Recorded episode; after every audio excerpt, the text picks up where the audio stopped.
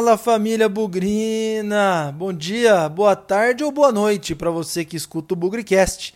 Tudo bem com vocês? Vamos falar hoje do pré-jogo. Nem deu tempo do Guarani comemorar a vitória por 2 a 1 sobre o Botafogo de Ribeirão Preto na última sexta-feira no Brinco de Ouro. Já tem compromisso de novo.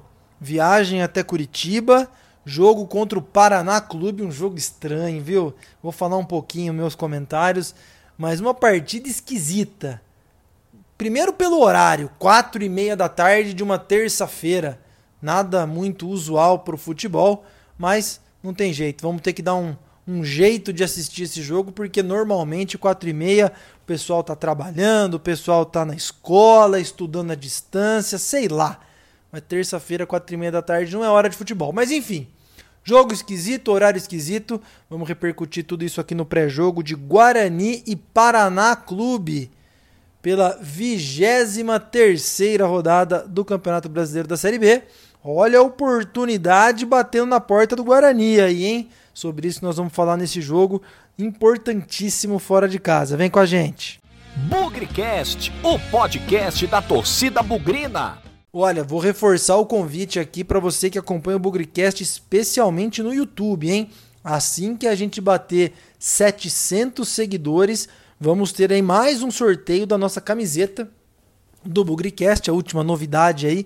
Muita gente interessada, já passamos da marca dos 630, falta pouco. Então, se você quer concorrer à camisa do Bugrecast, não perca tempo, encaminhe para os seus amigos, encaminhe para os seus parentes bugrinos, enfim Vamos aumentar ali o público de seguidores do canal do YouTube do Bugricast para aí a gente poder soltar mais uma camiseta no sorteio. Fechado? Se você ainda não segue, segue lá. Se você já segue, chama mais gente para participar e aí a gente consegue desbloquear mais um sorteio. Lembrando, hein? 700, 800, 900, a hora que chegar no mil, a gente conclui essa primeira etapa dos sorteios das camisetas. É uma meta ambiciosa e a gente conta muito com vocês, hein? Vamos que vamos!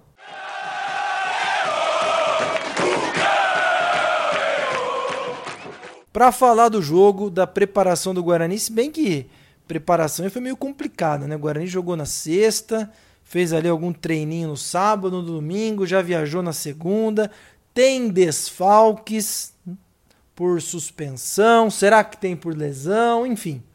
Tem muita coisa aí para o Lucas Rossafa contar para gente nesse boletim da preparação do Guarani para o duelo de logo mais quatro e meia da tarde contra o Paraná Clube em Curitiba. Lucas, conta para gente aí, Xará, quais são as últimas novidades do Guarani nessa preparação para enfrentar o Paraná Clube?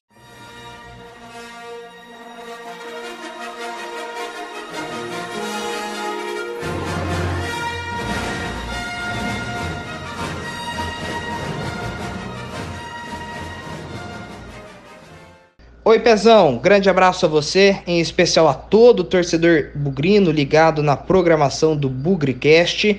Guarani vive um subidão sob comando de Felipe Conceição e confirmou essa boa fase ao vencer o Botafogo. Final de semana teve saldo extremamente positivo sob ótica bugrina. Afinal, Guarani venceu o Pantera, saltou a 28 pontos, ultrapassou o Brasil de Pelotas e de quebra é, abriu oito pontos de vantagem em relação à zona de rebaixamento. A equipe de Campinas foi beneficiada pelo revés do Náutico e pelo empate do Figueirense. Esses dois adversários é, ocupam o Z4 neste instante e com 20 pontos, ou seja, o Guarani tem praticamente três rodadas de vantagem ou de gordura é, no comparativo com esses dois adversários diretos na luta por permanência na Série B do Campeonato Brasileiro. Para enfrentar o Paraná, nesta terça em Curitiba,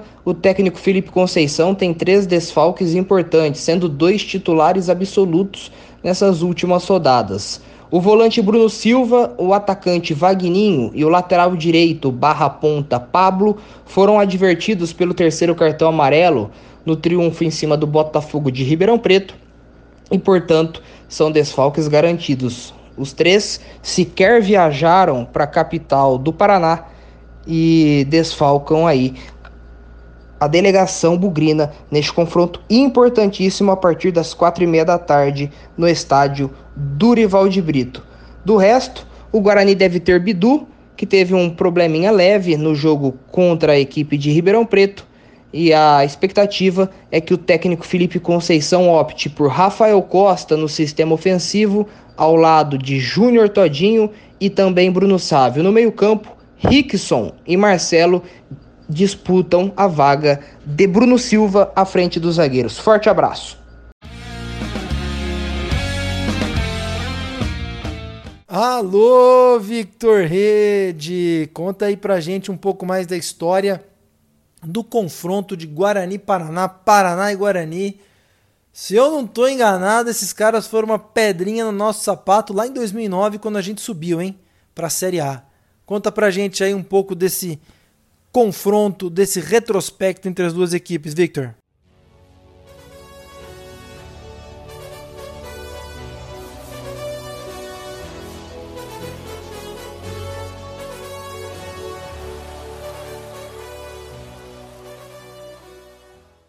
Fala Pezão, fala galera do Bugrecast. Aqui quem tá falando é o Victor Rede e tô sempre aí passando para vocês dados, curiosidades, estatísticas dos confrontos do Guarani nesse Campeonato Brasileiro Série B 2020.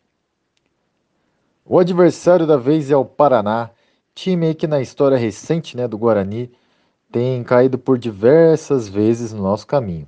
Então vamos falar um pouco aqui do confronto contra o Paraná, lá em Curitiba, como vocês estão acostumados aqui né, no Bugrecast, que eu sempre dou um destaque especial quando o jogo é fora ou é aqui no Brinco de Ouro. O primeiro confronto por Série B foi em 2009, um ano que a gente lembra com, com muito carinho, né? Que foi o acesso para a Série A e a gente, aquele campeonato inteiro, a gente tinha certeza que a gente ia subir.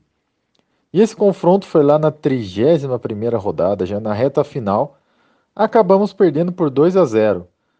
Mas mesmo com essa derrota, a gente tinha, como eu falei, a certeza que a gente ia subir e nada atrapalhou aí o acesso do Guarani para a Série A. Já o último foi no ano passado, foi na quarta rodada do campeonato, foi bem ali no comecinho e foi um empate de 0 a 0. Foi um jogo bem feio. Eu lembro que o, o tempo lá em, em Curitiba estava chuvoso, estava frio e o jogo foi em maio, então imagino que a temperatura estava bem baixa nesse dia. E naquela época a gente mal sabia, né, o quão ia ser turbulenta a Série B 2019. Ao longo da história por Série B são 11 jogos, com apenas duas vitórias do Guarani, quatro empates e cinco derrotas. Os maiores artilheiros desse confronto são diversos, com apenas um gol, e são eles: Márcio Alemão, Denilson, Fabinho, Brian Samúdio, Michel Douglas e Bruno Sávio. Eu espero que vocês tenham gostado. Um grande abraço e até a próxima. Enquanto isso, na sala de justiça. No pós-jogo contra o Botafogo, eu falei sobre as, os tijolinhos que as equipes em reconstrução precisam colocar para reforçar ou para consolidar a sua recuperação no campeonato. Eu falei um pouco sobre recuperação de jogadores, e aí a gente tem casos simbólicos, como do Crispim e do próprio Bruno Silva. Falamos sobre vitórias, e ninguém pode negar, o Guarani ganhou cinco partidas seguidas em casa. Falamos sobre uma certa mudança de postura. O time, nos últimos oito jogos, perdeu um, empatou dois e ganhou cinco. Então, são etapas que vão dando moral, vão dando força, vão dando energia para o elenco. E tem mais uma, que, na minha opinião, é a conquista. Ah, inclusive, esqueci de uma. A vitória de virada também é uma coisa que ajuda. Isso aconteceu na partida contra o Botafogo. É, isso ajudou muito a também a elevar a autoestima do elenco, começar perdendo, virar o jogo e mostrar que é possível ganhar jogos mesmo quando se começa atrás do marcador. Também, como eu disse, ajuda o time. E tem mais um que é muito importante na minha opinião, que é vencer fora de casa sob o comando do Felipe Conceição, o Guarani ainda não venceu fora de casa. Jogou três vezes, empatou duas, Cruzeiro e Vitória. Perdeu uma Juventude, que poderia muito bem não ter perdido. Só perdeu porque as chances de gol desperdiçadas foram incontáveis. E talvez esse jogo em Curitiba possa ser aí mais um tijolinho na reconstrução do Guarani do ponto de vista de autoestima, de moral, ou como o nosso grande falecido Vadão gostava de dizer, para dar liga no time. Acho que esse é pode ser um jogo importante, mas é um jogo esquisito, né? É um jogo em que o Guarani vai com três desfalques, vocês viram aí no boletim do Lucas. O Bruno Silva tá fora, Vagninho tomar cartão no banco de reserva, hein, Vagninho? Poxa vida, seria titular em Curitiba, vai ter que esperar mais um pouquinho. E também o Pablo, cara que estava vindo muito bem. Muito provavelmente aí devemos ter Rafael Costa e Bruno Sávio no ataque no lugar do Bruno Silva. Por que não o Rickson, né? Acho que Marcelo, não sei se tem espaço nesse time do Conceição. Rickson foi uma contratação a pedido do técnico. Pode fazer a sua estreia como titular do Guarani. Então isso deixa a partida um pouco estranha, porque nós não vamos com a força máxima. Agora, mais estranho ainda é enfrentar um adversário que vinha bem, Inclusive, ganhou da gente aqui no brinco de virada. Uma partida que o Guarani começou bem, depois foi perdendo fôlego no primeiro turno. Perdeu de 5 a 0 fora de casa no último jogo. Tá com muitos desfalques, inclusive jogadores lesionados, jogadores com Covid. E eu não sei o que esperar do Paraná nesse jogo, de verdade, contra o Guarani. Não sei dizer se o Paraná vem motivado, se o Paraná vem desorganizado, se o Paraná vai esperar para ver o que o Guarani vai fazer, se ele vai se lançar o ataque. E tudo isso é muito ruim quando você tem três desfalques do lado do Guarani. Porque fica naquela, eu também não vou dar muito a minha cara a tapa porque eu tenho desfalque, mas o adversário também não sabemos se vai dar muito a cara a tapa porque está com a autoestima comprometida. Então, esse jogo para mim é um grande ponto de interrogação. Agora, se alguém perguntar para mim o que você acha que pode fazer a diferença nesse jogo por ter tanto ponto de interrogação, na minha opinião, a experiência. Então é muito importante um cara como o Rafael Costa jogar, um cara como o Todinho jogar, o Crispim. Esses caras precisam aparecer um pouquinho mais. O próprio Cristóvão na lateral direita, um cara um pouco mais rodado. Esses caras precisam aparecer um pouco mais. Nós estamos perdendo aí Bruno Silva, um cara importante. Estamos com a ausência aí também. O Wagninho, um cara mais experiente do ponto de vista internacional. Acho que nessas horas aparece muito o grupo, claro, mas também aparece a experiência de alguns jogadores. Então, o que eu gostaria de ver é um time maduro, um time ponderado, com a cabeça no lugar, colocando a bola no chão quando tiver que colocar e principalmente atacando na hora que tiver que atacar. Sem muito recuado, foi assim um pouco no jogo contra o Vitória, que o Guarani tomou um gol logo de cara. Mas também, se o Paraná quiser sair para o jogo, a gente pode ter a repetição das oportunidades que apareceram contra o Cruzeiro. E a gente foi feliz, fez três gols. Claro que o Pablo não vai estar, tá, foi um dos grandes nomes daquele jogo. Mas podemos acreditar aí no Crispim, no Giovanni no segundo tempo, próprio Bruno Sávio jogando um pouco mais aberto, Rafael Costa oportunista, Todinho, toda vez que o Todinho faz gol, o Guarani não perde. Então, muitos pontos de interrogação na minha cabeça. E a verdade é que eu conto com a experiência nesse jogo. Para mim, os caras mais rodados podem fazer a diferença nesse jogo tão incerto. Agora, não queremos perder, né? Eu acho que o Lucas falou muito bem. Agora ele tem oito pontos de vantagem para a zona de rebaixamento. O Náutico tem jogo, o Figueirense tem jogo não queremos perder para não reduzir a diferença lá para baixo. Nossa briga ainda é lá embaixo.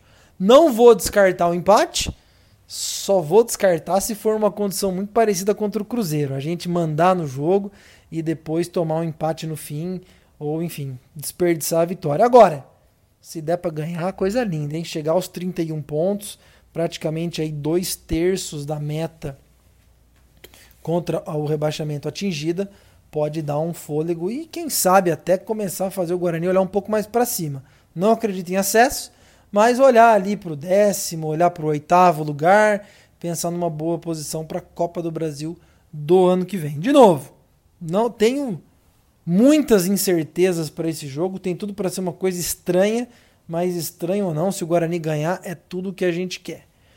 Vamos lá, horário não muito convencional, dia não muito convencional, mas é o que temos para hoje. Estaremos todos ligados terça-feira, quatro e meia da tarde. Talvez eu perca um pouquinho do jogo. E esse eu não vou conseguir acompanhar com o meu pai. Mas vamos lá, vamos para frente e vamos torcer para o Guarani para mais uma vitória, sem nunca esquecer que na vitória ou na derrota, hoje sempre Guarani. Avante, avante, meu bugre, que nós vibramos por ti, na vitória ou na derrota. Hoje e sempre Guarani. É Guarani, é Guarani, é Guarani. Guarani.